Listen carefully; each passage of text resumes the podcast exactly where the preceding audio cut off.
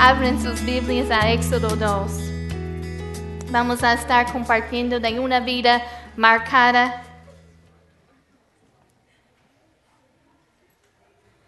Éxodo, vamos a estar en Éxodo 1 y 2 uno de los personajes, quizá la, el personaje, personaje, la persona más famoso, más conocido del Antiguo Testamento es el hombre Moisés, este gran líder que Dios lo usó para dirigir a los israelitas de la esclavitud de Egipto a la tierra prometida. Era eh, Moisés, Moisés que nos dio la ley del Antiguo Testamento, pero sobre todo que me impresiona sobre Moisés era la relación íntima que él tenía con el Señor. No era una relación común en ese tiempo. Dice la palabra que Moisés hablaba, que Jehová hablaba a Moisés cara a cara. Cuando dice eso, no está diciendo que, que, él siempre veía la cara de Dios, pero está hablando de la intimidad que no era una relación común que Moisés tenía con el Señor. Pero este día el, tema no es Moisés, es su mamá. Vamos a hablar de su mamá Jocabed y vamos a ver que Moisés tenía una vida marcada desde, desde su nacimiento. Jocabed era una mujer que vivía en tiempos difíciles. Era una mujer que, vivía en tiempos de esclavitud. Cuando los, los, hijos de Israel servían, y dice la palabra, con dureza, los israelitas servían a los egipcios. Y dice la palabra que su vida fue una vida amarga fue una vida de, de, esclavitud, una vida de mucho trabajo, siempre una lucha, viviendo en una cultura pagana. Así que encontramos esta mujer, Jaucabed, que vivía en estos tiempos en que el, faraón, dijo que él por, la, por el miedo de que los israelitas iban a multiplicar, iban a crecer y tenía miedo que ellos iban a conquistar a, Egipto. Así que el rey de Egipcio pidió que los parteras mataron a los bebés. Vamos a ver en Éxodo 1, versículo 15. Y dice, y habló el rey de Egipto a las parteras de las hebreas uno de las cuales se llamaba Cifra y otro Fua, y les dijo, cuando asistéis a las hebreas en sus partos y veis el sexo, si es hijo, mátenlo, y si es hija, entonces viva. Pero las parteras, y repite conmigo, temieron a Dios, repite, temieron a Dios. Y dice, y no hicieron como les mandó el rey de Egipto, sino que preservaron la, vida de los niños. Y el rey de Egipto hizo llamar a las parteras y les dijo, ¿por qué habéis hecho esto? ¿Qué habéis preservado la vida a los niños?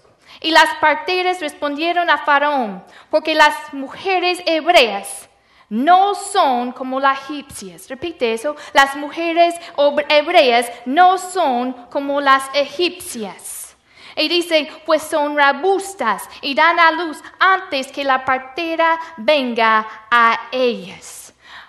Esto era un tiempo difícil de la esclavitud, pero estas parteras, aunque el rey había mantenido mandado que ellos tenían que matar el bebé si naciera un varón, estas mujeres tenían un temor de Dios. El temor de Dios no es un tema de lo cual hablamos mucho, pero si tú lees todo el Antiguo Testamento, tú vas a ver vez tras vez tras vez este tema del temor de Dios. Así que yo creo que es importante que entendamos qué es ¿Qué es el temor de Dios? El temor de Dios es una reverencia para quien Dios, hacia quien Dios es. Es una verdadera adoración que produce obediencia. El temor de Dios es ese asombro que tenemos de Él y de su santidad, que lo tomamos en serio. Dice Proverbios 8 que el temor de Jehová es aborrecer el mal. Así que el temor de Dios no es que tenemos miedo de Él, pero es una reverencia, que es un Dios santo. Y yo respeto, yo, yo, yo respeto esa santidad y aborrezco, odio el mal. Nos mueve a obedecer. Hay muchas promesas para los que tienen un temor de Dios. ¿Sabes lo que dijo David? David dijo que él enseñaba el temor de Dios. Dijo en, en Salmo 34, vayan allí conmigo, Salmo 34, versículo 11. David dice, venid hijos, oídme. Venid hijos, oídme. Y luego dice, el temor de Jehová os enseñaré. Si vamos a tener casas y hogares que, que agraden a Dios, vamos a tener que enseñar a nuestros hijos, a nuestra familia, un temor de Dios, un respeto, una reverencia para su santidad. Y estas parteras tenían algo que no tenían los egipcios. Tenían un temor, una verdadera adoración hacia su Señor. Porque una verdadera or- or- adoración no es simplemente decir te amo y luego vivir de otra manera. Una verdadera adoración es amarlo y si lo amamos, lo vamos a obedecer. Eso es tener un temor de Dios. Y es algo que David decía, ven hijos, ven, ven, les voy a enseñar algo, algo importante para sus vidas. Y eso es un temor de Dios. Hay muchas promesas en la palabra para los que temen a Dios. Y las voy a leer nada más algunos, no tenemos tiempo de entrar en todos. La palabra dice, el ángel de Jehová acampa alrededor de los que le temen. ¿Quieres que el ángel de Jehová acampa alrededor de sus hijos? Es- dice la palabra que es el principio de sabiduría. Dice la palabra que bienaventurado todo aquel que teme a Jehová. Dice la palabra en, en Proverbios 16, 6, que con el temor de Jehová los hombres se aparten del mal. Es una de mis oraciones para mis hijos, Señor, guárdalos del mal. Pero dice la palabra que con el temor de Jehová los hombres se aparten del mal. Así que es enseñándoles ese, ese el temor de Dios. Y así dice, con el temor de Jehová se aparten del mal. Hay que enseñar en nuestras casas una reverencia, un respeto hacia la santidad de nuestro Señor, un, una- un temor de Dios. Estas parteras dicen en versículo,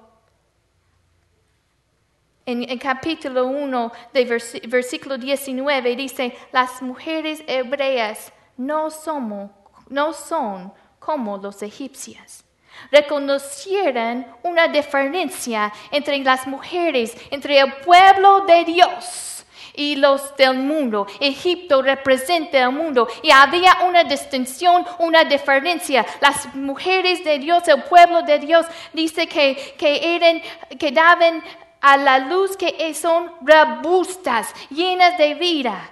Jóvenes, si, no tienes, si no tienes si eres joven, si todavía no te has casado y si estás esperando tu pareja, no tienes que ir al mundo para encontrar una mujer.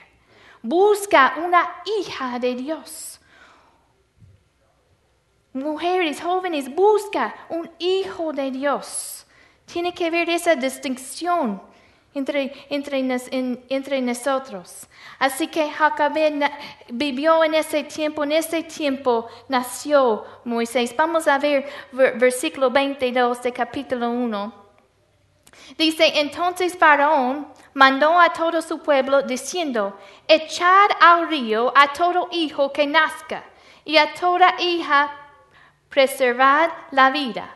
El capítulo 2, un varón de la familia de Leví fue y tomó por mujer a una hija de Leví, la que concibió y dio a luz un hijo, y viéndole que era hermoso, le tuvo escondido tres meses.